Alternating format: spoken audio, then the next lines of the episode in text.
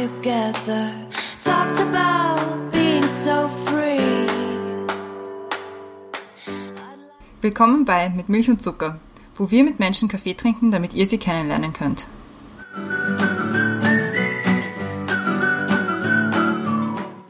Wir sind wieder zurück mit einem neuen Gast bei Mit Milch und Zucker. Hallo, erstmal. Schön, dass Hallo, du da bist. danke für die Einladung. Brenda ist auch wieder da, ich bin auch wieder da. Auch ein fröhliches Hallo von uns. Aber wer ist unser Gast eigentlich? Unser Gast diese Woche ist der Hannes und der Hannes ist 46 und Mitbegründer von Story One, sage ich jetzt mal so als deine Berufsbezeichnung. Würdest du, äh, stimmt das so? Oder würdest du da noch was dranhängen wollen? Ja, also wenn man es über das ganze Leben sieht, äh, dann würde ich sagen, das zieht sich schon durch ein, ein leidenschaftlicher Geschichtenentdecker. Zuerst äh, in Form von Büchern und jetzt eben mit, mit Story.one. Deswegen haben wir dich auch eingeladen, weil es ist, wir haben gerade vorher ein bisschen darüber geredet, es ist eigentlich ziemlich lustig, wie, wie sehr eure oder wie sehr deine äh, Intention hinter eurer Plattform, hinter deiner Plattform mit, mit, mit, mit Milch und Zucker übereinstimmt mit dem, was wir uns beim Podcast gedacht haben. Und deswegen, ich freue mich schon irrsinnig auf das Gespräch. Kurz zu Story.one. Auf eurer Homepage steht, es geht um Geschichten, die das Leben schreibt, was ich schon mal urschön finde, weil eben, wie gesagt, passt bei uns auch ganz gut dazu. Und du hast vorher gerade gesagt, ihr habt jetzt schon ungefähr 1000 3700 Geschichten bei euch oben, die man auch durchlesen kann. Aber ich glaube, darauf kommen wir alles noch zu sprechen. Deswegen will ich da noch nicht zu viel vorwegnehmen. Und deswegen übergebe ich jetzt gleich mal an dich, Brenda, damit du kurz das Thema erklärst. Ja, ich habe das Thema, es ist gar nicht so abwegig. Und das Thema ist, es war einmal. Über das Geschichten erzählen. Ah ja, das, so beginnen die alle guten Geschichten. Genau, genau. Und was ich dazu sagen will, was ich total spannend finde, du stehst, bist einer der ersten von unserer Einladungsliste. Wir haben so eine Liste an Leuten mal gemacht, die wir einladen wollen. Und wir haben ja dich eigentlich mit einer Frau kennengelernt. Und du stehst seit Februar drauf. Und das ist so Wow. Asche über unser Haupt, dass wir es nicht nach Salzburg geschafft haben bis jetzt. Aber jetzt bist du Dann da. komme in ich zu euch. Willkommen in Wien. Danke. Und ja, und wir fangen jetzt mit den Questions to go an. Und bei unserem Thema geht es noch darum, einfach ums Geschichten erzählen. Was ist eine Mhm. gute Geschichte? Was erzählen Menschen für Geschichten? Darum Spannend. es gehen. Ja, wir hoffen es. Ja. Ich freue mich total. Ja. Die Vorbereitung war total spannend heute. ja, die Christiane fängt mit den Questions to go an. Okay, bist du bereit? Ich bin bereit. Gut. Radio oder Fernsehen? Radio, Zeitung oder Zeitschrift? Zeitschrift. Als Kind wollte ich werden. Ich glaube Naturforscher. Am Wochenende mache ich am liebsten. Was mit der Familie, mit meinem Sohn, mit meiner Frau, äh, da lasse ich mich drauf ein, da habe ich keine Pläne. Das letzte, das ich vor dem Schlafengehen mache, ist. Asche auf mein Haupt, noch einmal das Handy checken, schauen, ob noch eine spannende Geschichte gekommen ist. Äh, das sind sozusagen jetzt die gute Nachtgeschichten für mich. Großstadt oder einsame Insel? Großstadt, Wenn ich mir eine andere Identität aussuchen könnte, wäre ich. Robin Hood, Morgenmensch oder nachtaktiv? äh, Morgenmensch. Wenn du für jemanden eine Biografie schreiben dürftest, für wen würdest du am liebsten schreiben? Für die Michelle Obama, aber die gibt schon. Was gehört zu, dem, zu, zu einem guten Buch dazu? Ein guter Schluss. Auf wen hörst du öfter? Engelchen oder Teuf Teufelchen auf der Schulter? Engelchen. Was ist der beste Rat für den Weg in die Selbstständigkeit? Am Ende wird es erfolgreich sein, aber der Weg ist steiniger, als du glaubst. Womit kann man dir eine Freude bereiten? Mit einem Lächeln. Danke sagen möchte ich. Meiner Frau. Letztlich verdanke ich ihr auch, dass ich heute da bin, weil sie hat uns irgendwie zusammengebracht.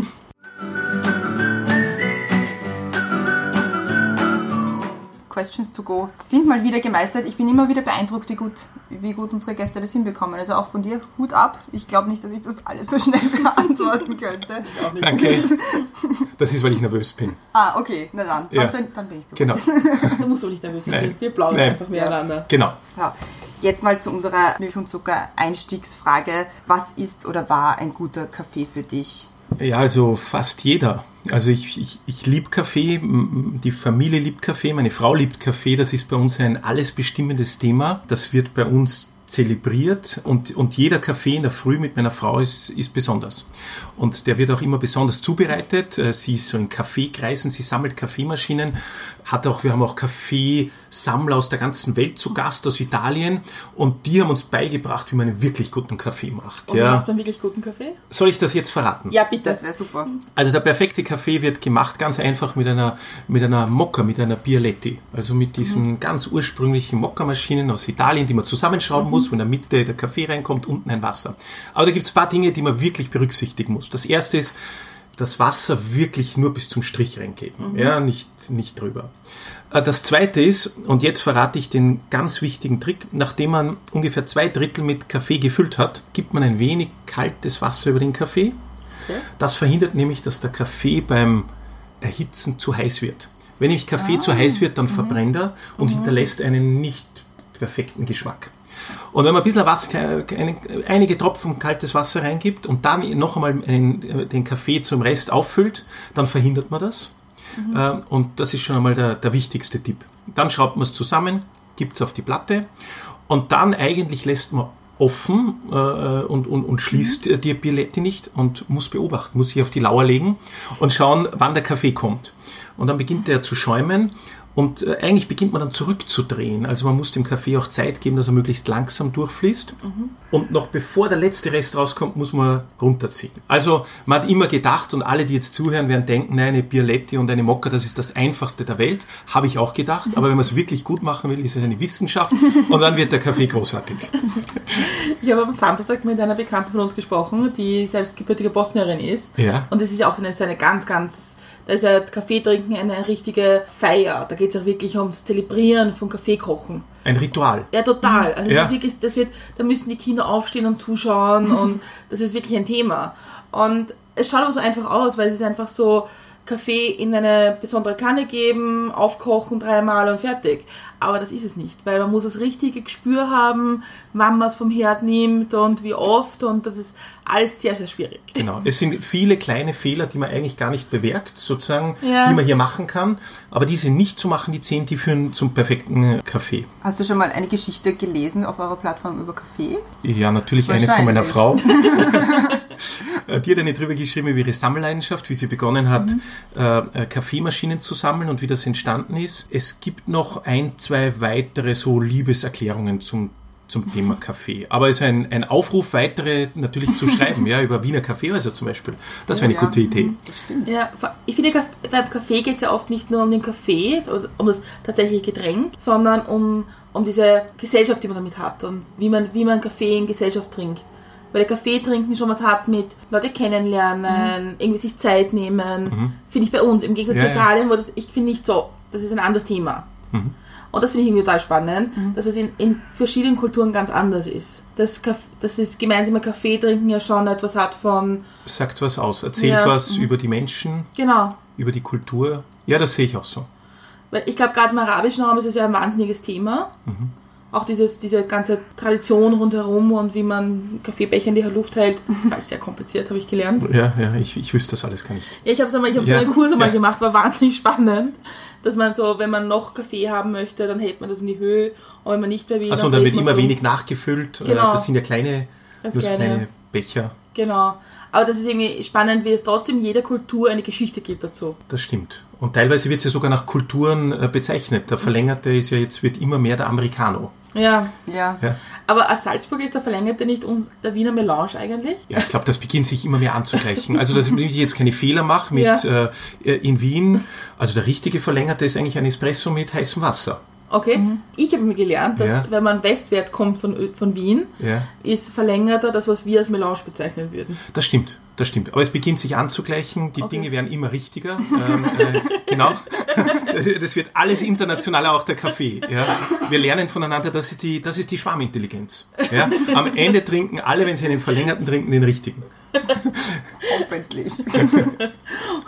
Gehört zu einer, zum Beispiel einer guten Geschichte lesen, gehört auch ein Kaffee dazu? Oder ist Kaffee, hat das nichts miteinander, zu tun für dich? Also das sind zwei Kaffee und Geschichten, das sind zwei Dinge, die perfekt zueinander passen. Ja.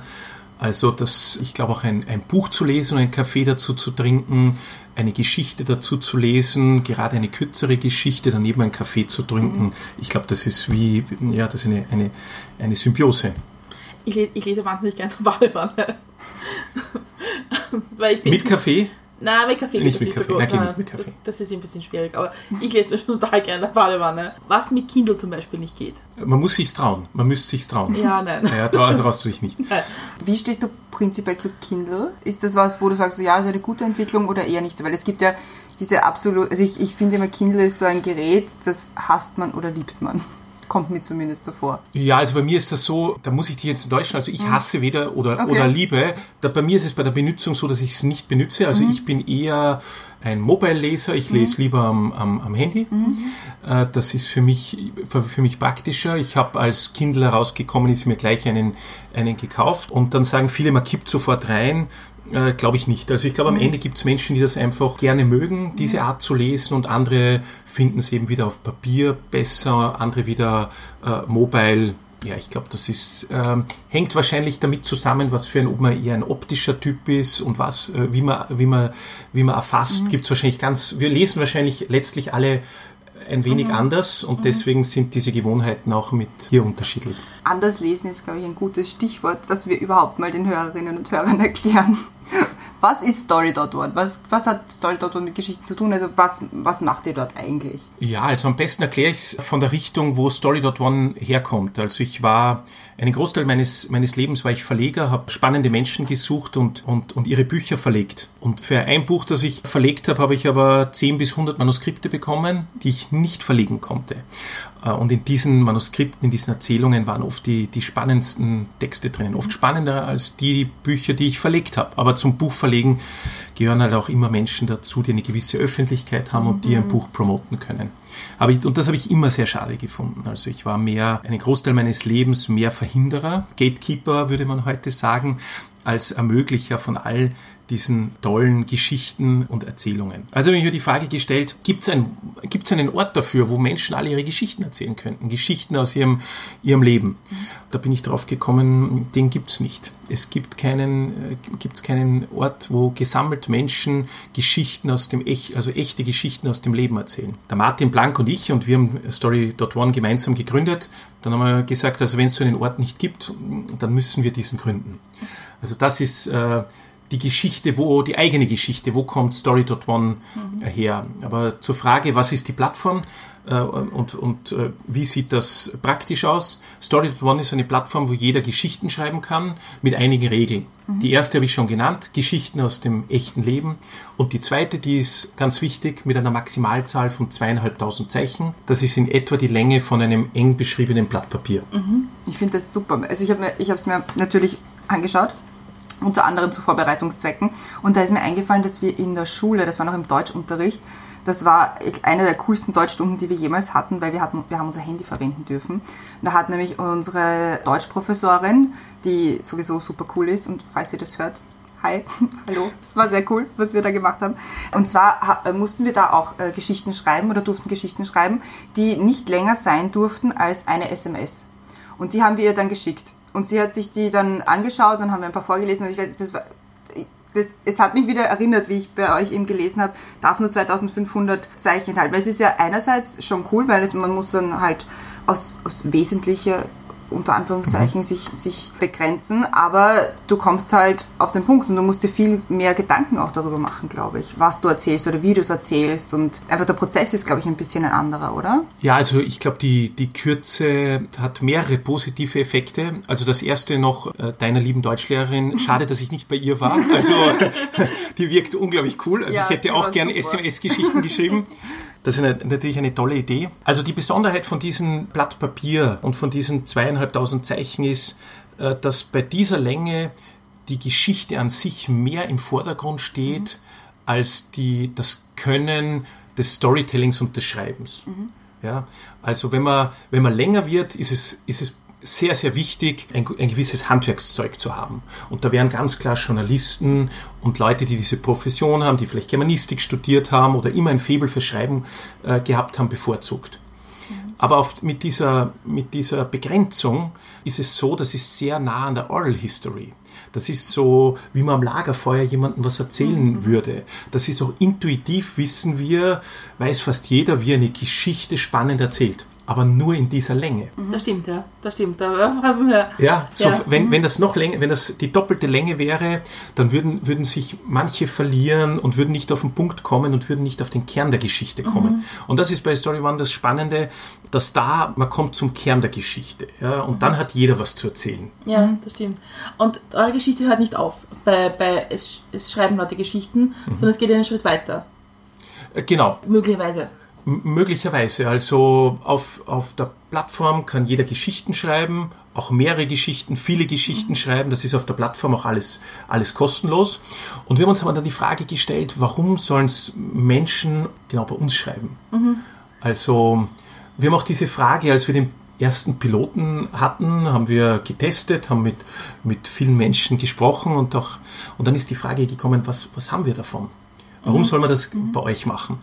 Und dann haben wir eine unglaubliche Entdeckung gemacht. Obwohl ich Verleger bin, habe ich das so nicht gewusst, dass die Digitalisierung, die Technisierung das möglich macht, dass eigentlich heute jeder ein Buch schreiben kann. Jeder kann Autor werden. Das muss man fast noch betonen. Das ist nach 570 Jahre nach Gutenberg, das geht zu schnell. Ja, also, aber heute ist das technisch möglich. Das haben wir uns zunutze gemacht und gesagt, das wäre ja großartig, Menschen nicht nur ihre Geschichten schreiben zu lassen, ihnen eine, einen Ort zu bieten, sondern auch zu sagen, am Ende des Tages kannst du die digitale Welt wieder in die echte, in die reale Welt holen, indem du ein Buch in Händen hältst äh, und wenn du möchtest eben nur ein Exemplar, weil man kann das auf einer Auflage 1 machen.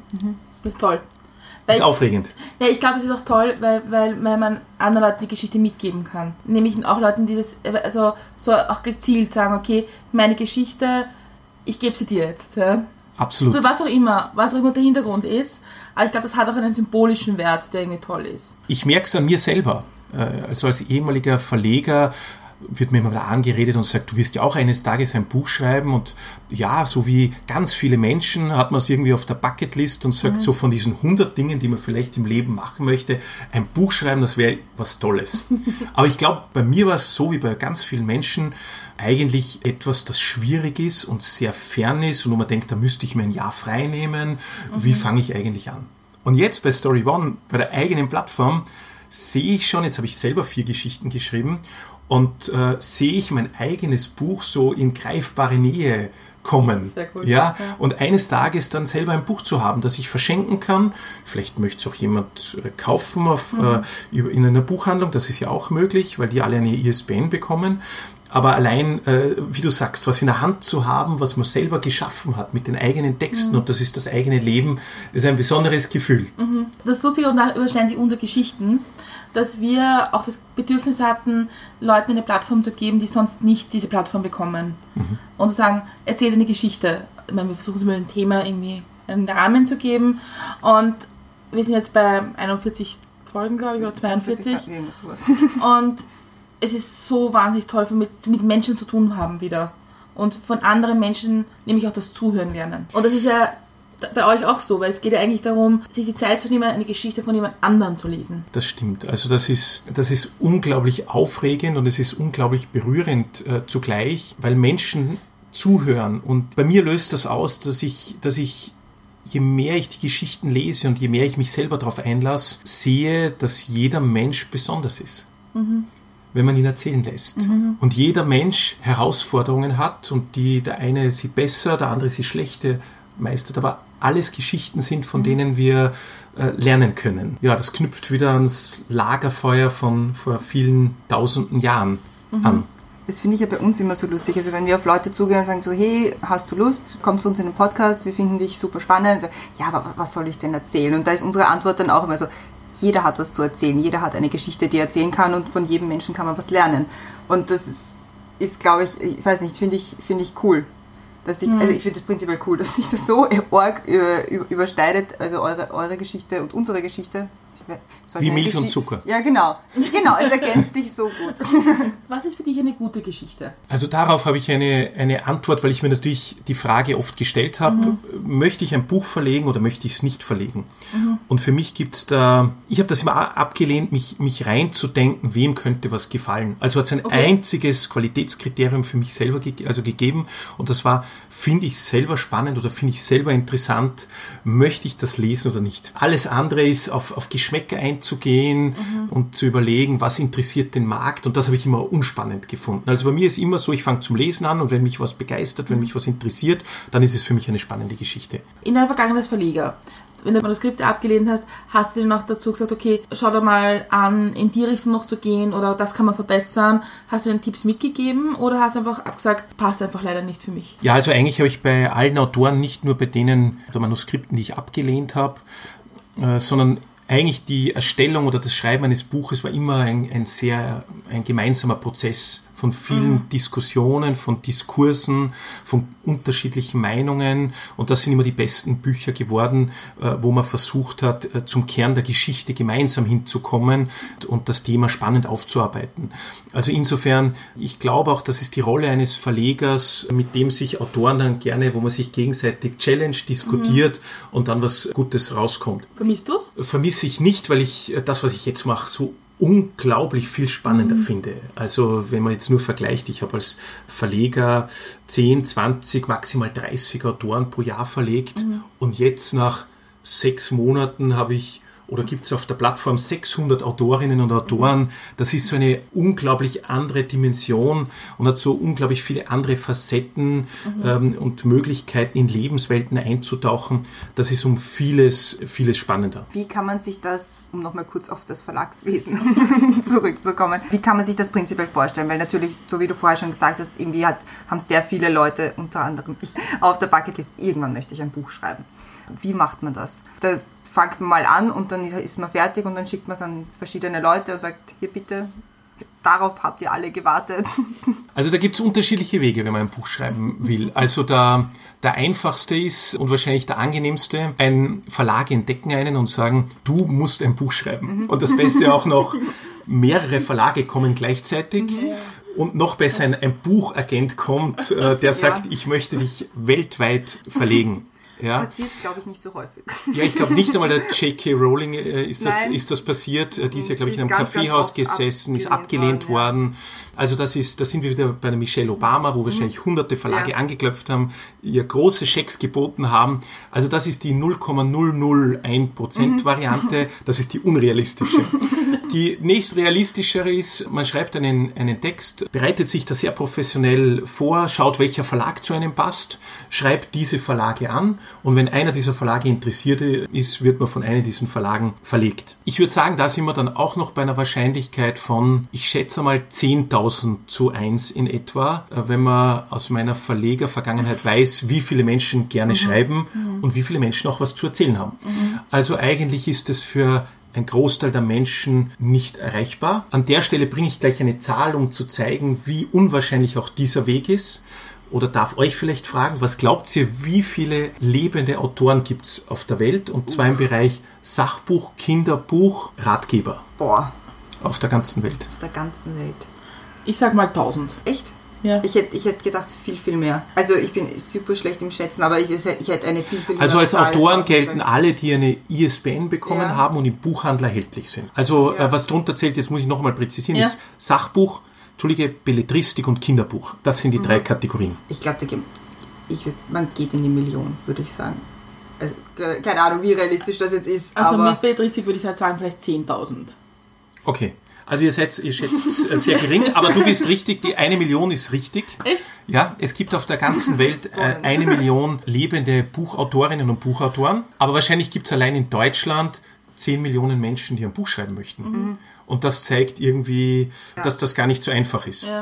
Ja, und dann kommt ins Spiel, und da mache ich jetzt gleich den Bogen, es gibt seit einigen Jahren auch die Möglichkeit, das mit Self-Publishing zu machen. Mhm. Ein Buch zu schreiben, ein Manuskript zu schreiben und hier das auf eine, das sind auch Plattformen, das hochzuladen, das zu gestalten, äh, zu designen, sich ein Cover auszusuchen, äh, sich einen Lektor zu besorgen und dann ein Buch herzustellen. Macht man alles mit Links. Ja, also ich könnte es zum Beispiel nicht. Das war, ich ja, ich weiß. Das war nicht ja, ernst gemeint. Ja, war nicht ernst gemeint. Es gibt einen dieser Anbieter und ich habe mir das angesehen. Das Manual von, von dem sind 300 Seiten. Da wird beschrieben, wie man ein Buch perfekt gestaltet äh, und hochlädt damit das dann on demand verfügbar ist. Mhm. So, und da kommen wir, an der Stelle kommen wir ins Spiel, ja. dass wir sagen, also das kann nicht wahr sein. Also mhm. es gibt so viele Menschen, die was zu erzählen haben. Wie wäre das, wenn wirklich, wenn das so einfach wäre, dass jeder Mensch, der möchte, wirklich schreiben könnte mhm. und auch ein Buch machen würde, das andere Menschen gerne lesen würden. Aus den spannendsten Geschichten, aus der Essenz, lauter Kurzgeschichten aus dem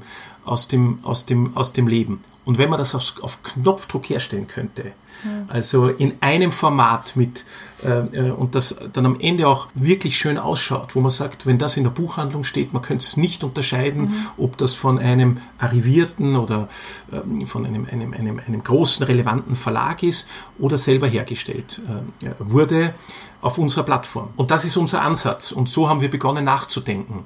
Und wir sind sozusagen der dritte Weg. Wir sagen, wir sind für diese große, für alle Menschen, die sagen, diesen Traum möchte ich mir verwirklichen. Ich möchte das mit einem, mit, ich möchte das mit Spaß machen. Ich möchte das auch nicht allein machen. Ich möchte das in einer Community machen.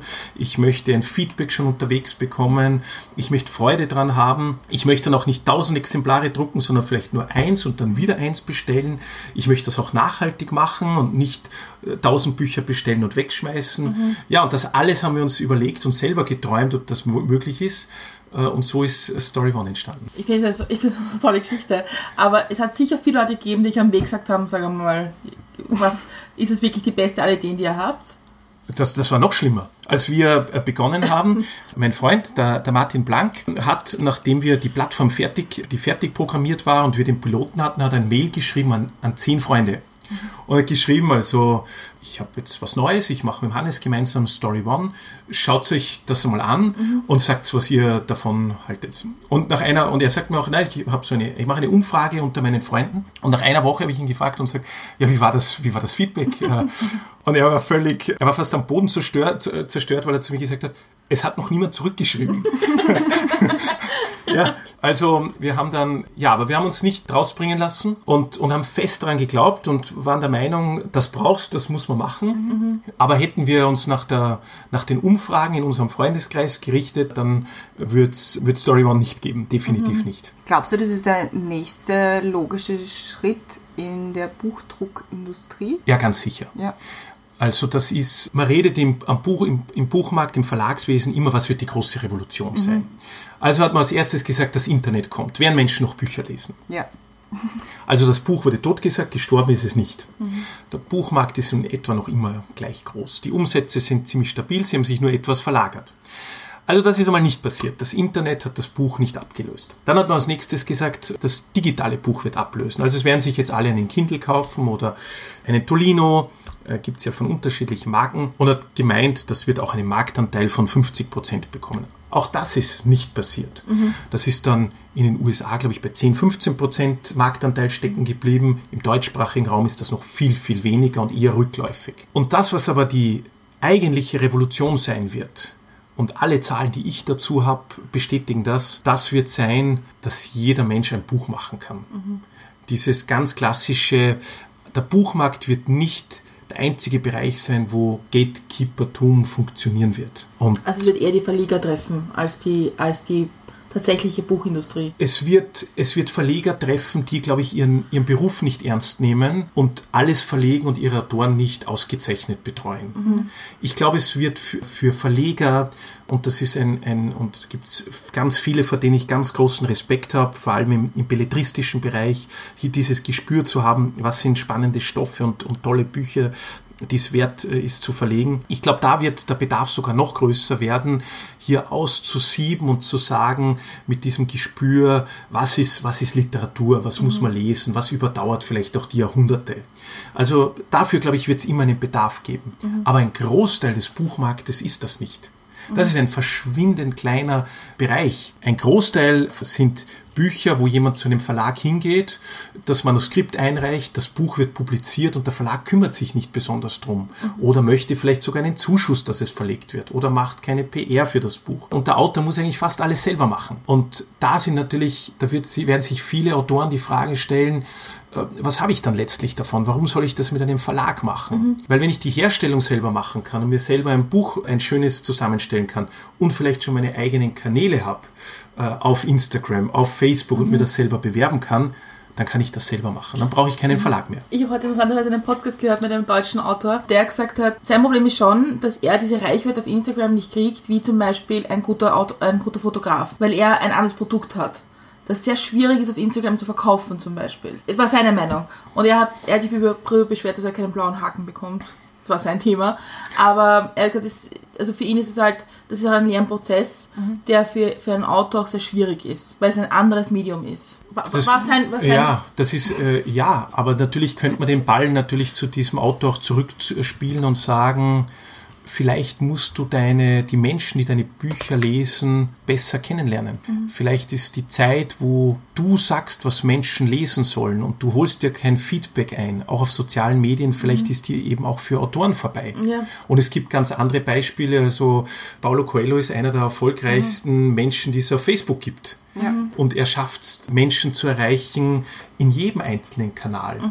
Und ich glaube, das ist einfach deswegen, weil er einen sehr engen Kontakt zu seinen Leserinnen und Lesern hat. Ich habe das selber mal erleben dürfen, weil er bei einer Buchpräsentation von mir dabei war. Und wenn Menschen zu ihm gekommen sind und äh, sie haben ihn gebeten, ein Buch zu signieren äh, und sie haben ihm noch Fragen gestellt zu seinen Büchern, er hat die unglaublich ernst genommen. Und bei jedem Buch, Buch, das er verlegt, hat er unglaublich viele Testleserinnen und Testleser. Also ich glaube, man muss die Chance noch nützen. Es gibt, ich glaube, John Green ist da ein gutes Beispiel. Also John Green, der hat, der, der ist, es lesen auch Erwachsene seine Bücher, aber es ist, glaube ich, fällt größtenteils Fault in Our Stars und sowas hat er geschrieben in so Jugendbücher, Jugendromane. Und der kennt seine Audience und der ist auf Instagram und macht dort einen Wahnsinnsauftritt, genauso wie Matt Haig, glaube ich, heißt der, How to Stop Time. Der wird auch, also der, der äußert sich dann nicht nur zu seinen Büchern, sondern halt auch zu, zu Themen, die in seinen Büchern angesprochen werden und kommt so dann auf mehr Content und hat auch eine riesengroße Follower-Base, die sicher nicht alle seine Bücher gelesen haben, aber sicher immer wieder neue Leser generieren, weil, weil sie ihn von Instagram kennen und da hat er so coole Zitate oder sonst irgendwas. Also glaube ich auch, dass das viel damit zu tun hat, wie, man, wie sehr man sein, seine Audience eben kennt. Ja, ich glaube, das ist ein, ein Wandel, der am Buchmarkt stattfindet und wo sich, glaube ich, Buchhandlungen und Verlage besser, schneller als langsamer darauf einstellen sollten. Also wenn man vielleicht das Rad der Zeit äh, nur 20 Jahre zurückdreht, dann würde man noch in eine Buchhandlung gehen und nur Bücher kaufen, die eine Buchhändlerin oder ein Buchhändler empfehlen oder die Journalistinnen und Journalisten empfehlen. Das heißt, man hat sich komplett darauf verlassen. Und dann auf einmal, was ist passiert ist, es hat diese Datenbanken von allen lieferbaren Büchern sind öffentlich zugänglich geworden durch die Online-Buchhandlungen. Das heißt, auf einmal hat ein, ein Le eine Leserin, ein Leser gesehen, es gibt nicht nur die tausend Bücher, die ich lesen darf, die mir empfohlen werden, sondern ich kann kaufen, was immer ich möchte. Und äh, das ist eigentlich sehr schnell gegangen. Und, ja. Da, ja, und das letzte Fehlende ist eigentlich nur noch, zu dem ich kann lesen, was ich will, dass auch jeder sagt, jeder darf schreiben. Mhm. Und jeder hat vielleicht das Talent zu schreiben. Mhm. Und jeden das zu ermöglichen. Also wir kommen von one to many, many to many. Und in allen anderen Bereichen gibt es das schon. Mhm. Das gibt es im Bereich Fotografie, im Bereich Journalismus über die Plattformen. Mhm. Das gibt es im Bereich Video über YouTube. Und mhm. da heißt es einfach Broadcast Yourself. Mhm. Und wir sagen jetzt Publish Yourself. Aber eigentlich, wir haben ja vorher darüber geredet, wie wird ein Buch verlegt oder wie kann man, eine, wie kann man überhaupt ein Buch schreiben. Dieses, diese absolute 0,000% Variante, dass du Michelle Obama bist und jemand auf dich zukommt, wird ja genau dadurch eigentlich begünstigt durch diese Plattformen wie eben Instagram oder YouTube oder sonst irgendwas, weil es dann eben diese großen, zum Beispiel YouTuber gibt, die dann auf einmal ein Buch schreiben. Also es hat gerade in England so viele YouTuber gegeben, die innerhalb eines Jahres hat es jetzt zehn YouTuber gegeben, die ein Buch verlegt haben, die dann teilweise größer geworden sind als Harry Potter äh, oder höhere Verkaufszahlen hatten als Harry Potter. Das gibt's? Ja. Sie sind unglaublich. Ja. Und ja, auch Springen in die Pfütze war auch äh, beim Spiegelplatz 1. Okay. Ja. Ich habe eigentlich, Harry Potter war eigentlich eine. eine es wird, ist es nicht größer als Harry Potter oder besser als Harry Potter, sondern einfach höhere Verkaufszahlen als Harry Potter. Denn nichts ist größer als Harry Potter. Siehst du? Ja. Nein, also wir kommen zum Thema Harry Potter. Ja, genau. Aber da wollte ich eigentlich gar nicht hin. Ich wollte eigentlich auf Instagram, weil es ja gerade auf Instagram, diese ganzen Instagram-Poets, ich glaube, bei denen ist das dann schon eher die Variante, dass dann Verleger wirklich auf sie zukommen und sagen so, hey, du hast eine große Followerschaft und du schreibst auf Instagram, willst du daraus nicht ein Buch machen? Also ich glaube, die Variante mit, also nennen wir sie Michelle Obama-Variante, wird vielleicht doch, weil es nicht um vieles größer werden, aber doch immer wieder vorkommen. Ja, also für die ganz großen Bucherfolge, das läuft tatsächlich so ab. Also während Verlage noch vor einiger Zeit wirklich sich bemüht haben. Also der erste Schritt war, wir sehen uns nur an, was qualitativ hochwertig ist. Das wäre eigentlich der Idealzustand, zu sagen, jeder kann schreiben und wir verlegen einfach die, die beste Literatur, das beste Sachbuch. Das wäre eigentlich der Idealzustand äh, für einen Verlag. Aber natürlich mit Medien ist schon einmal da entstanden, dass man gesagt hat, äh, wer findet in der Öffentlichkeit statt, wer hat eine gewisse Reichweite. Und jetzt ist eigentlich nur der weitere Schritt, dass man sagt, wer bringt eine Reichweite mit und hat seine eigenen äh, Kanäle.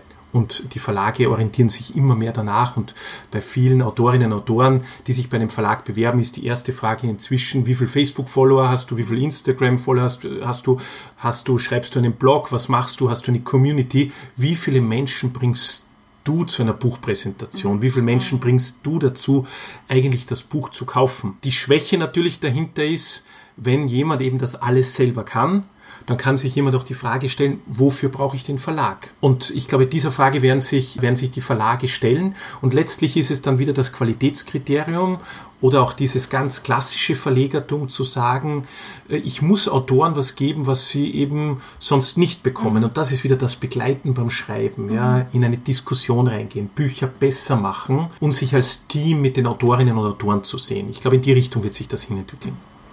Glaubst du, dass, dass gerade durch Instagram, Twitter, dass sich unser Geschichtenerzählen verändert? Es hat sich radikal verändert. Weil wenn man sich natürlich anschaut bei der Frage, was ist eine, was ist eine Geschichte? Also wann hat, da müsste ich ein bisschen ausholen, also wann hat das Geschichtenerzählen begonnen? Feel free.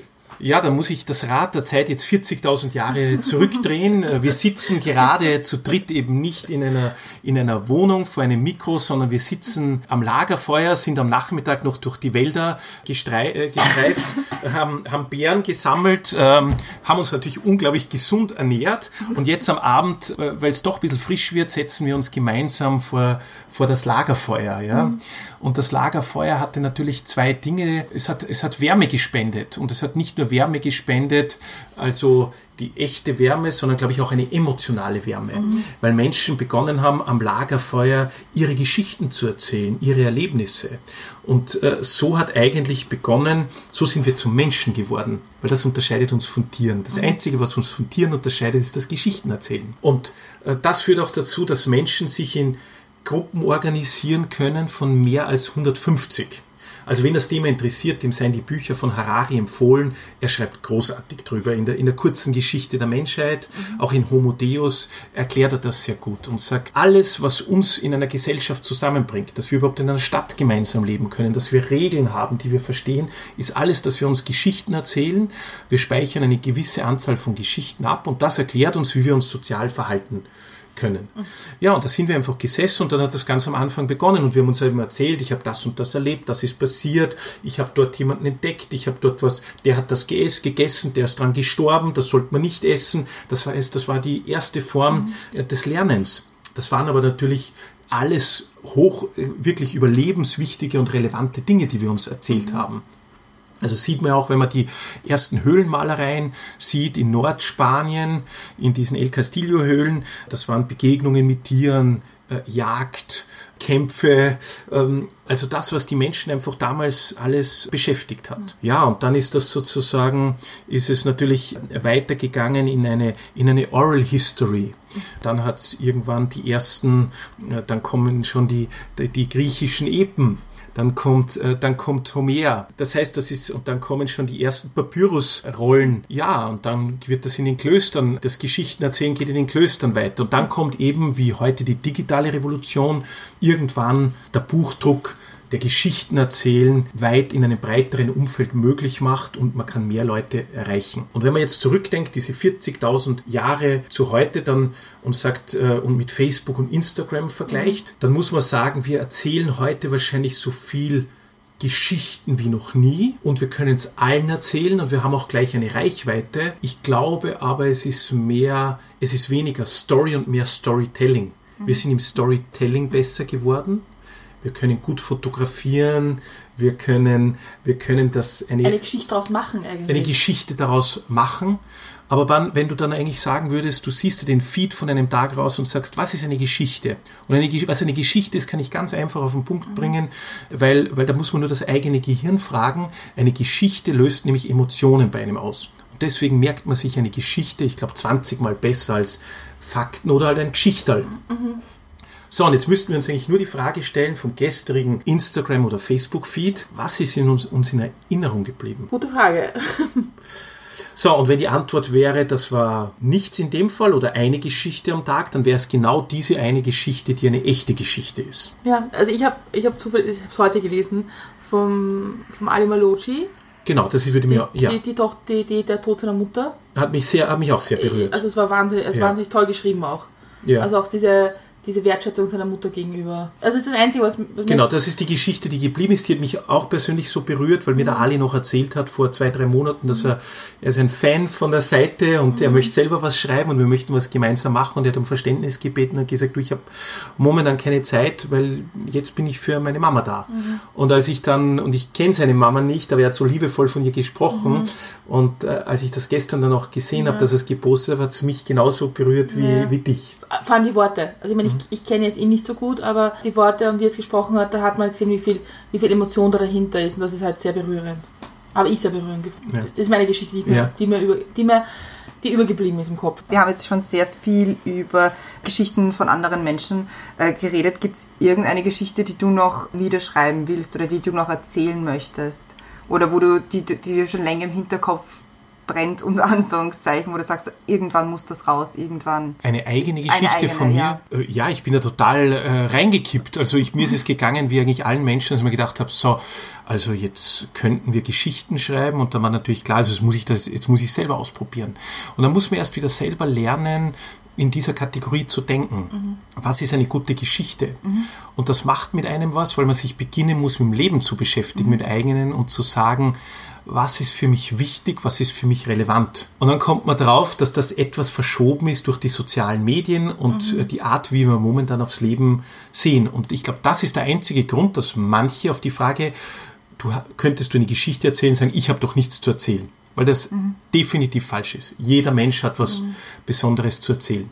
Und dann habe ich eine erste Geschichte geschrieben, das war über meinen Großvater. Die habe ich meinem Großvater gewidmet, weil das so mein, mein, der Held meiner Jugend war und noch immer mein großer Held ist. Und das war ein tolles Erlebnis, ihm diese Zeit zu widmen und ihm ein Andenken zu schaffen, äh, einem Menschen, den ich, den ich noch immer sehr liebe und, und der mir noch immer sehr abgeht. Und das Schöne war, dass mich dieses Schreiben dann am Ende sehr zufrieden gemacht hat. Also ich habe das dann selber veröffentlicht, habe Feedback dazu bekommen von Menschen, denen es denen es irgendwie ähnlich geht. Und dann wäre die erste Geschichte geschafft. Und da haben wir gedacht, okay, also haben wir begonnen zu beschäftigen, was könnten weitere sein, ja. Und dann beginnt man eben nachzudenken und dann habe ich begonnen, eine, eine Liste anzulegen. Natürlich auf meinem Handy. Ja. Damit ich es immer bei mir habe, eine, eine auf, auf der Checkliste. Ja. Also die beginnt dann sozusagen mit Geschichten, die ich noch schreiben möchte. Und dann war eben eine erste oben, eine zweite, eine vierte. Und ich glaube jetzt, wenn ich rei heute reinschauen würde, glaube ich, ist die Liste 25 Stories lang. Und ich habe aber erst vier geschrieben.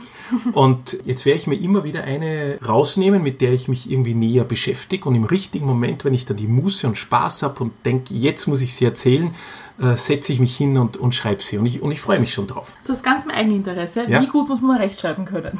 Ja, Weil ähm, Beistriche sind zum Beispiel nicht meine Freunde. ja wie, wie, wie von 99,9 Prozent allen anderen Menschen. Gott sei Dank. Ja, also sind wir mal ganz ehrlich. Auch da wieder eine Frage jetzt in die Runde gestellt. Wie viele Leute könnten schreiben äh, oder wer würde schreiben, wenn wir jetzt sagen, es zeigen nur äh, in Wien alle die auf, die es von sich behaupten, dass sie perfekt in Rechtschreibung sind und in Interpunktion. Eher nicht so viele. Ja, Handvoll, oder? Ja. Ja, also, Also wenn ich was schreiben muss, ja. schreibe ich der Christiane und sage, kannst du bitte durchlesen. Ja, ich auch. Äh, Ich schick's dem, ich schick's dem Martin. Äh, Der ist der, der großartig. Nein, aber das bringt eigentlich die ganze Sache auf den Punkt. Das kann ja nicht sein, dass wir in der Schule acht Jahre, zwölf Jahre oder noch länger uns beschäftigen damit, mit Deutsch, mit der Sprache. Und an einer einzig kleinen Sache, die eh fast niemand hinbringt, nämlich außer Lektoren und Korrektoren, zu sagen, einen perfekten Text abzuliefern, sagen wir zu 99,99% der Menschen, sie sollen nicht schreiben. Das ist in etwa so, wie wenn äh, Lionel Messi sagen wird, wenn du nicht 100 Mal gabeln kannst, ja, dann spiel nicht Fußball. Ja. Also ich sehe das als Mission, jedem zu sagen, du musst schreiben und, und fang lieber früher an, weil in einigen Jahren gibt es schon die Rechtschreibprogramme, die das so gut korrigieren, besser als die Korrektor. Also lass dich drauf ein und lass dich nicht abbringen. Und wenn du perfekt sein willst, dann rufst du halt eine Freundin an ähm, und schickst es ihr. Es gibt ja immer, die, äh, gibt diese ganz wenigen, die perfekt sind. Notfalls schicke ich es dann meiner Schwester weiter. also, Also ja, ja. Also das endet dann irgendwo bei dieser Handvoll Menschen, die es Genau, wirklich können. Das sind diese ganz wenigen. ja. Genau. Besonderen. Wir kommen jetzt, wir haben eigentlich in unserem, in unserem Interviewteil haben wir vier Fragen. Wir sind jetzt bei der ersten. Deswegen der stelle ich mal die zweite vielleicht. Und Okay. zwar, was sind Menschenereignisse, die dich geprägt haben? Ja, ich fange mal beim Menschen an und da habe ich schon vorher erzählt, also der Mensch, der mich in der, in der, in der Jugend am meisten äh, geprägt hat, war mein, mein Großvater, mit dem ich unglaublich gern und, und leidenschaftlich Zeit verbracht habe, der was ganz anderes gemacht hat, nämlich er hat, äh, war sozusagen Maler, Anstreicher und, und äh, hat aber ganz viele, hat das Leben leidenschaftlich genossen. Also war jemand, der, der die schönen Dinge geliebt hat. Also Opern, gutes Essen, jetzt als leides PS auch, er hat Frauen angehimmelt, aber einfach, äh, glaube ich, eher platonisch, weil er verheiratet war. Also ja, den schönen Dingen hat er sich äh, leidenschaftlich gewidmet. Und der hat bei mir viel ausgelöst, weil er dieses Geschicht, dieses Zuhören von Geschichten, diese Leidenschaft bei mir entfacht hat. Weil wann immer ich bei ihm war, immer Geschichten zu erzählen gehabt. Und ich, die meisten davon könnte ich noch heute erzählen. Ja? Ich glaube auch, weil er die, die Guten so oft erzählt hat, äh, dass sie mir in Erinnerung geblieben sind. Und das waren eben so, so aufregende Dinge, ja, die, die mir in Erinnerung geblieben sind. Und da bin ich gesessen, wahrscheinlich hatte ich damals rote Backen beim Zuhören und war begeistert. Also das war der Mensch meiner Jugend, der mich unge ähm, unglaublich geprägt hat. Und war das, war das auch so? Mein, mein Großvater in England war so. Und man hat schon gewusst, wenn man etwas erzählt hat und da waren so Triggerwörter drinnen, Genau. weil genau gewusst, wenn ich das Wort jetzt sage, kommt diese Geschichte. Dann geht die Schallplatte von, äh, geht los und zwar von vorne und zwar auch teilweise in Sätzen, wo man schon die besten Stellen miterzählen könnte. ja. Aber obwohl man es gewusst hat, hat man es nicht getan, weil man sich darauf gefreut hat. Und ich bin total, also mein Großvater ist vor einem Jahr gestorben und meine Mutter hat aber Gott sei Dank früh genug angefangen, was sehr Kluges zu machen. Und zwar, sie hat ein Diktafon mitlaufen lassen. Ah, schön. Also es gibt diese Geschichten. Ist da der Ursprung von Milch und Zucker auch ein bisschen zu finden? Nein, eigentlich gar nicht. Nein. Das gar nicht.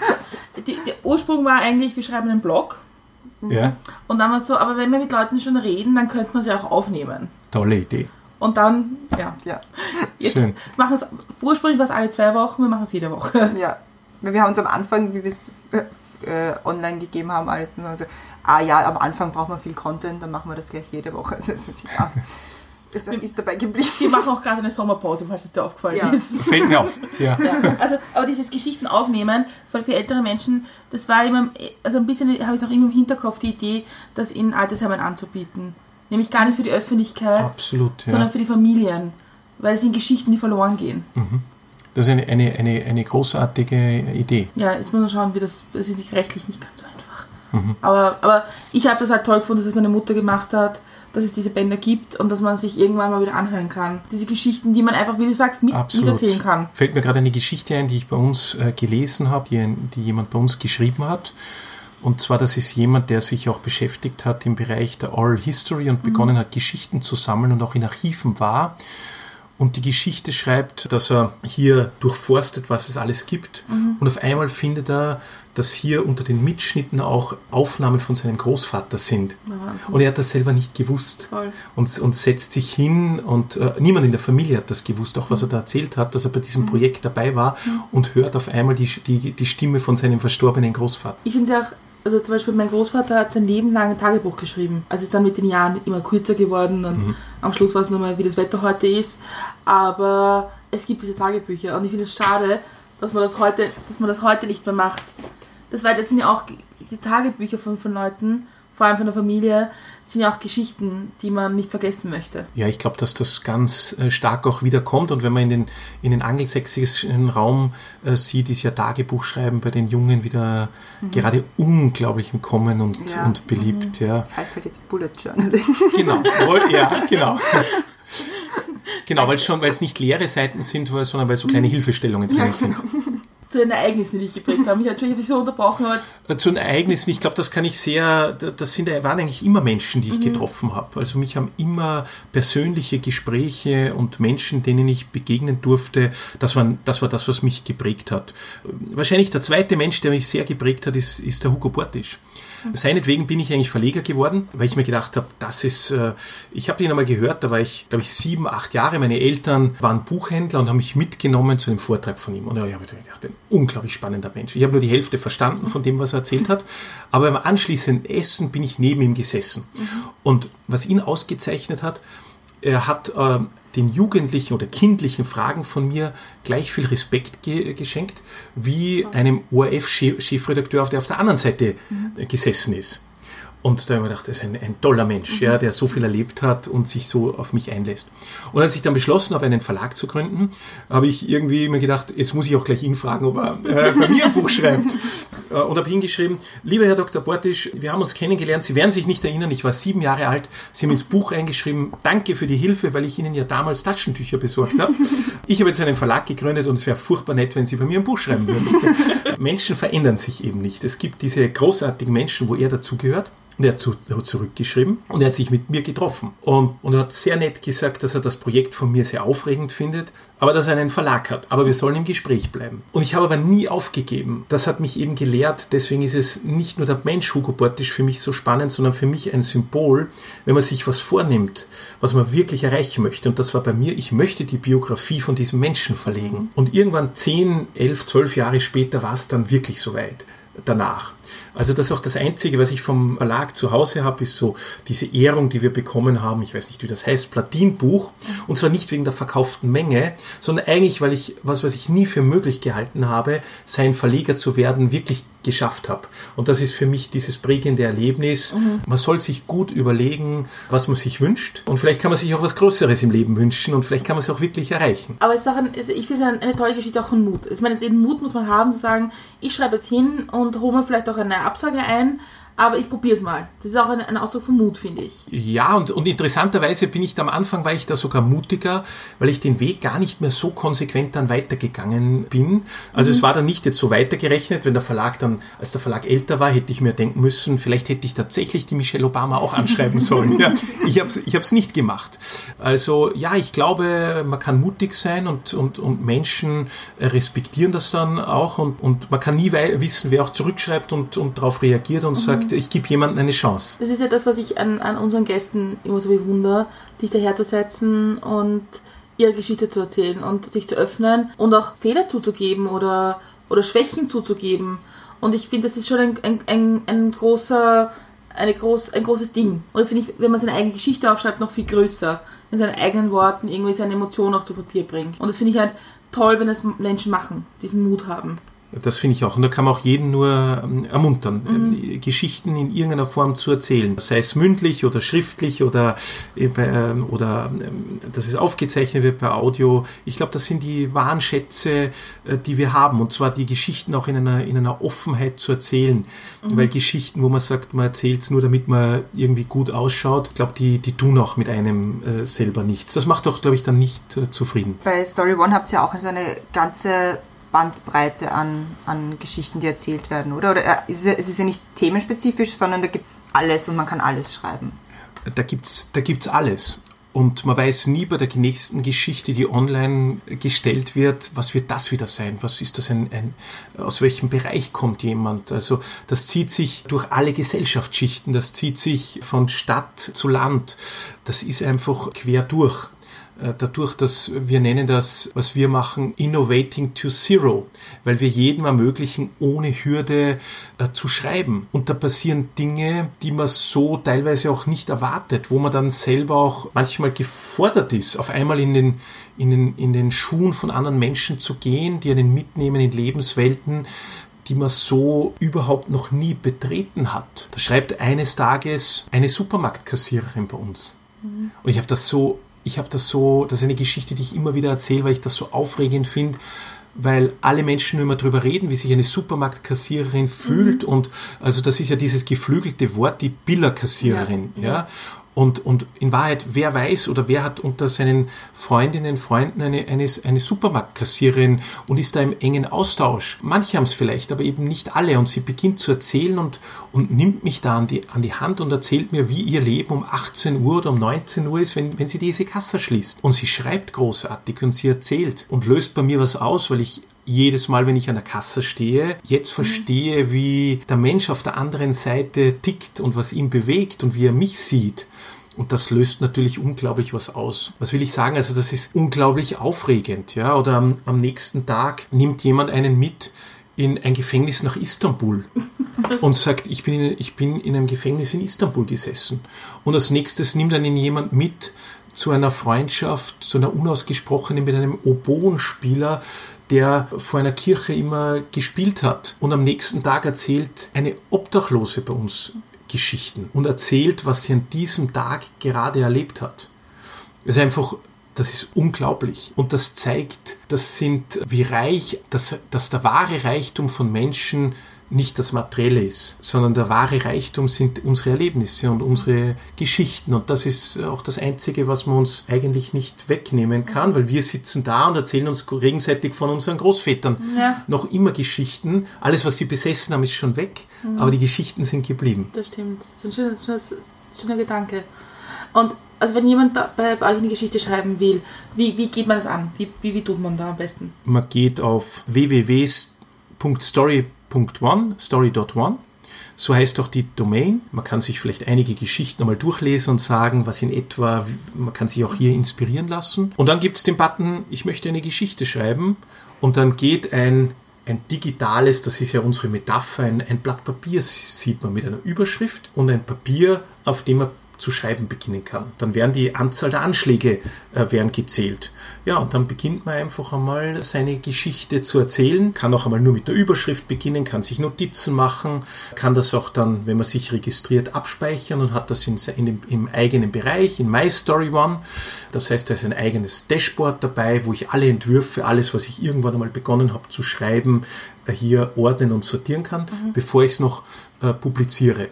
Und wenn ich dann diese Geschichte geschrieben habe und der Meinung bin, ich möchte jetzt publizieren, dann gebe ich hier noch ein, ein Foto dazu. Das geht mit Drag and Drop. Das können eigene Fotos sein, das kann aus rechtefreien Fotodatenbanken sein. Und dann kommt noch was ganz Wichtiges, was uns unterscheidet, nämlich was wären Geschichten, ohne dass man sie wieder finden würde. Also wenn man jetzt eine Geschichte nur schreibt, dann ist sie vielleicht für immer verloren. Was wäre aber, wenn ich Geschichten nach Interessen suchen könnte, nach Themen, nach Emotionen oder mit einer Google-Suche.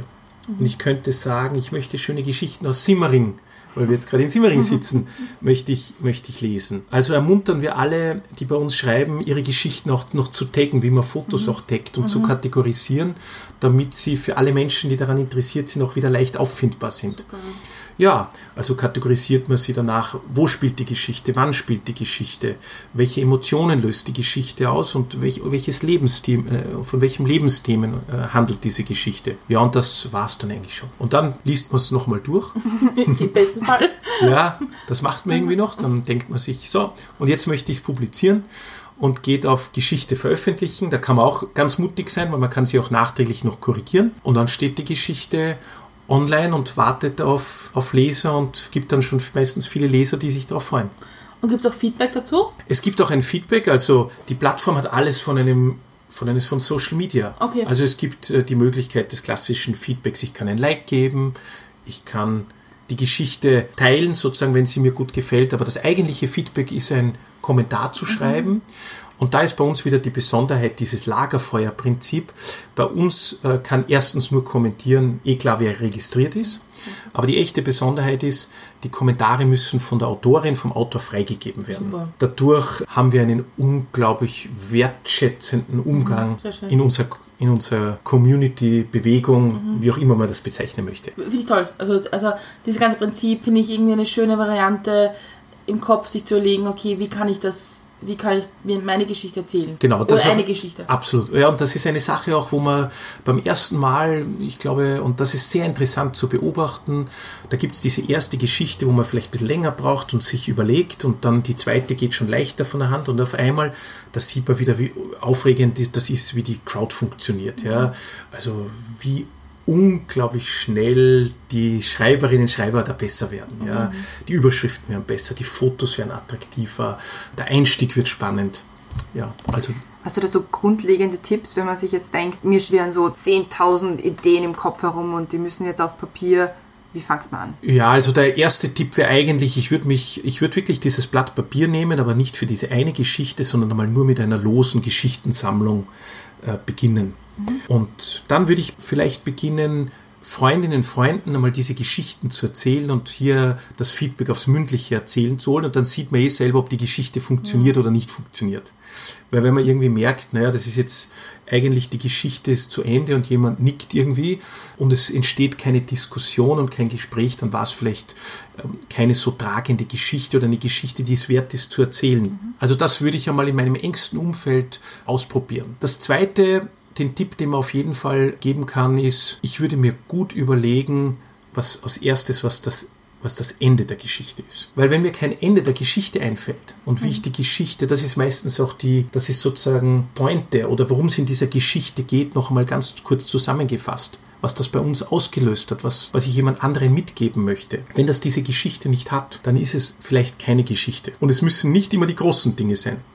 Es kann eine Alltagsbegegnung sein, die eine große Geschichte ist.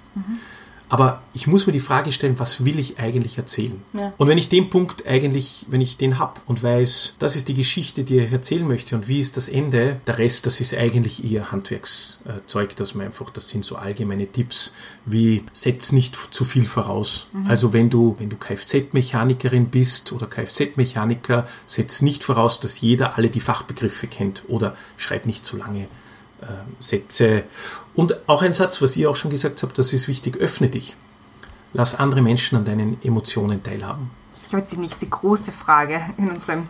Wir sind schon bei drei. Wir sind jetzt bei der dritten Frage angekommen. Aber aus Erfahrung gehen die letzten zwei Fragen schneller. Ja.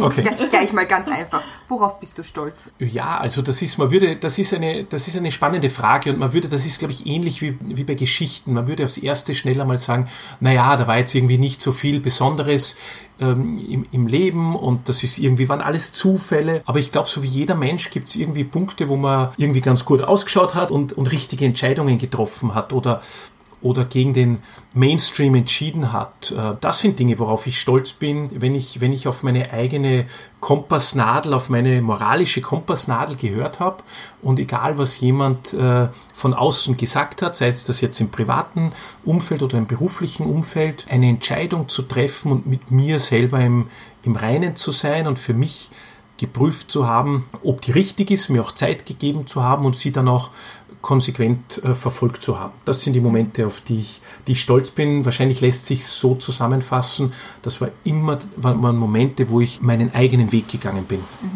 Wie würdest du prinzipiell den Begriff Stolz definieren? Weil wir hatten den Jürgen bei uns und da haben wir eigentlich länger darüber geredet, äh, was Stolz überhaupt bedeutet, weil er hat sich mit dem Begriff einfach so irrsinnig schwer getan. Er hat auch gefunden, dass es ein negativer Begriff Ja. ist. Ja, er ist natürlich in manchen Dingen, Dingen vorbelastet, aber andererseits, also es gibt bei allen Menschen und, und, und ich weiß es nicht, ob es im Deutschen einen anderen Begriff äh, dazu gibt, wirklich viele Dinge, worauf Menschen und man selber auch stolz äh, sein, sein kann. Und vielleicht waren es nicht, hat man vielleicht auch mehr Fehler gemacht äh, im Leben, aber es können ja auch Fehler sein, auf die man stolz sein kann, weil man einfach äh, gewagt hat und, und ausprobiert hat. Also ich habe mit dem, mit dem Begriff eigentlich immer, immer weniger Probleme und ich, ich kann ihm sogar eine gewisse Sympathie abgewinnen, äh, sich anzusehen, was hat man einfach, was hat man gut gemacht. Und vielleicht auch zu sagen, ja, vielleicht mehr davon in Zukunft. Also ich kann mir schon Da geht doch was. Ja, ne, ich kann mir schon vorstellen, dass, dass die Autoren, die bei euch sind, die, die jetzt 600 äh, Autoren schon, also jedes Mal, wenn man so ein, einmal eine Geschichte veröffentlicht oder auf die Plattform, glaube ich schon, dass da so ein gewisser, so ein gewisser Stolz auch dabei ist. Wo man sagt so, ja, ich habe das jetzt fertig geschrieben. Ich, hab ich glaube sogar, Ja. ich glaube sogar sehr. Also bei Ja. uns ist ja wie bei euch, also wir haben ja Autorinnen und Autoren, so wie ihr Gästinnen und Gäste äh, habt. Wir haben sogar mehr Autorinnen, äh, was ich großartig finde ähm, und ganz tolle äh, Erzählerinnen.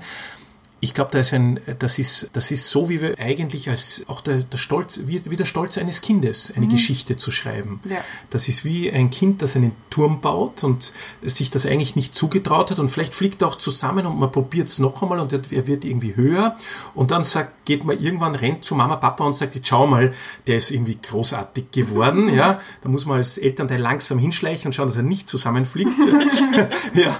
Und ich glaube, als, wenn man, wenn man das schreibt und sich das eigentlich nicht zugetraut hat und dann sieht, man kriegt ein tolles äh, Feedback drauf und die Menschen hören einen zu und das interessiert andere. Ja, ich glaube, das ist eine Mischung aus, aus Zufriedenheit. Man hat, man hat was geschaffen und, und auch Stolz. Vielleicht ist es diese Mischung aus Ja. Zufriedenheit und Ja, Stolz. ich- ja, Zufriedenheit ist ein gutes Wort eigentlich. Ja, stimmt. Aber ich, ich, ich finde es schade, dass man, dass man es irgendwie abtrainiert bekommt, zu sagen, ich bin stolz auf mich. Und Ja, ja. stolz auf etwas, was ich gemacht habe, weil, weil es so ein bisschen überheblich klingt.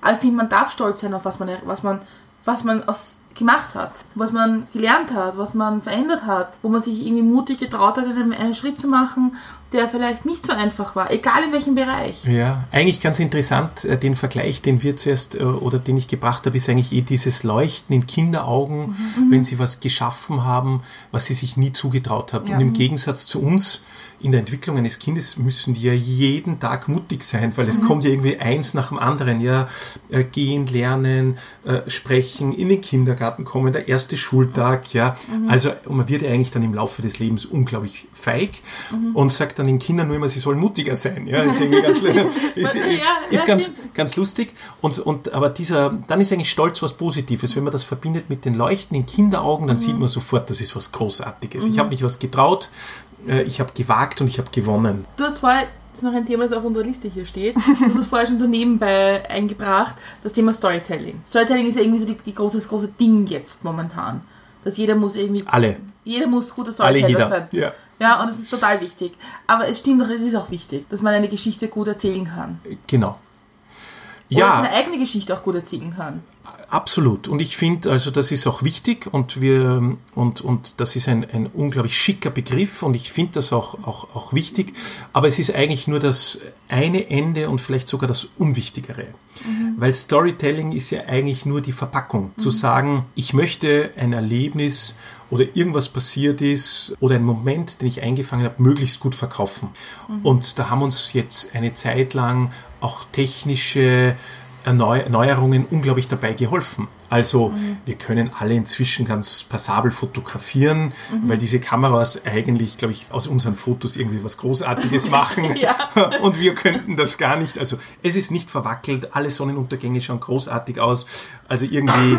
Äh, Jeder hat eine Million, eine Million Fotos auf dem Handy. Genau, und sie sind, und, und wirklich, und man muss ja wirklich sagen, also die sind, die sind, die sind großartig. Wir, wir sollten alle wieder mal kurz analog fotografieren und sehen, ob wir wirklich so gut sind. ja. Ja. Oder es hat auf einmal gegeben diese, und es gibt 360-Grad-Kameras und das ist natürlich unglaublich aufregend. Also man kann auf einmal mit einer 360-Grad-Kamera, sei es für Bewegtbild oder auch für Fotos, äh, die Welt erzählen. Die Frage ist, und das ist alles unter diesem großen Begriff des Storytellings. Ja, also wie teaser ich was an, wie bringe ich das in Zusammenhang mit einem Foto, mit einem Film und so weiter. Das Einzige, was das Storytelling nicht kann, es kann keine wirklich gute Geschichte erfinden. Und ich glaube, bei Storytelling sind wir jetzt schon alle so gut, also da können wir einen Haken dahinter machen.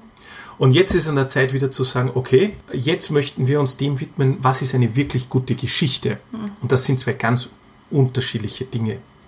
Und wenn wir dann das eine mit dem anderen verbinden und wieder lernen zu sagen, das ist eine tolle Geschichte, die wirklich wert ist, erzählt zu werden, die auch auf allen unseren Kanälen funktioniert, weil eine wirklich gute Geschichte kann man auf jedem Kanal erzählen. Und wenn wir das noch zusammenbringen mit unserer Fähigkeit des Storytellings, die wir gelernt haben, also dann wird die Welt ganz aufregend. Ich habe jetzt die letzte Folge. Und zwar, Frage? Äh, Folge. Was bringt dich zum Lachen? Ja, das ist, ähm, das ist auch eine, eine, eine interessante Entwicklung äh, bei mir. Äh, eigentlich immer mehr. Ja, muss ich sagen, man darf das Leben wirklich nicht zu ernst nehmen. Und einer meiner, meiner Lieblingssprüche, die ich mir selber in letzter Zeit sage, ist, vor allem über das zu lachen, was im Moment eigentlich nicht zum Lachen ist. Und darauf gebracht hat mich ein lieber Freund, ein Amerikaner, der lustigerweise jetzt äh, den Titel hat Bürgermeister von Santa Fe. Ja, äh, der ist Bürgermeister dort geworden. Ganz ein spannender Mensch, Alan Weber, der war Herausgeber von, äh, von, von Magazinen und ein, ein, ein, ein großer, ein, ein Humanist und äh, jemand, der viel zu erzählen hat. Und eines Tages sagt er mir den Satz, es gibt so viele Dinge im ersten Moment, über die wir uns so unglaublich ärgern, aber in einigen Jahren sagen wir dann drüber, jetzt, drei Jahre später, kann ich drüber lachen. Und er hat auch gesagt, warum nicht gleich? Und das habe ich mir irgendwie zum Lebensmotto gemacht, über immer Dinge so zu sehen, auch Momente, wo man sagt, das ist jetzt ein, ein Horror, äh, das darf jetzt nicht wahr sein. Und aber irgendwann in drei Jahren ist das eine gute Geschichte, über die alle lachen werden. ja. Ja. Und äh, also insofern ähm, äh, mit Leidenschaft lache ich jetzt eigentlich über, über, über Dinge und nehme das vorweg und lache gleich drüber. Das ist ein, ein sehr guter Umgang mit schwierigen Geschichten. Also damit erübrigt sich auch meine nächste Frage. Kannst du gut über dich selbst lachen? Naja, übrigens nicht. Also man ist da, da, man ist da immer ein, ein, ein, ein Lernender äh, und lernt nie aus. Meine Frau würde an dieser Stelle sagen natürlich, nein, äh, kann er nicht. So weit ist er noch nicht. Aber ich bemühe mich. Sie bringt mich langsam dazu. Manchmal schaue ich noch ein bisschen ernst, äh, wenn mir was passiert und sie sich äh, köstlich äh, amüsieren kann. Sie liebt das, aber ich bin am Weg.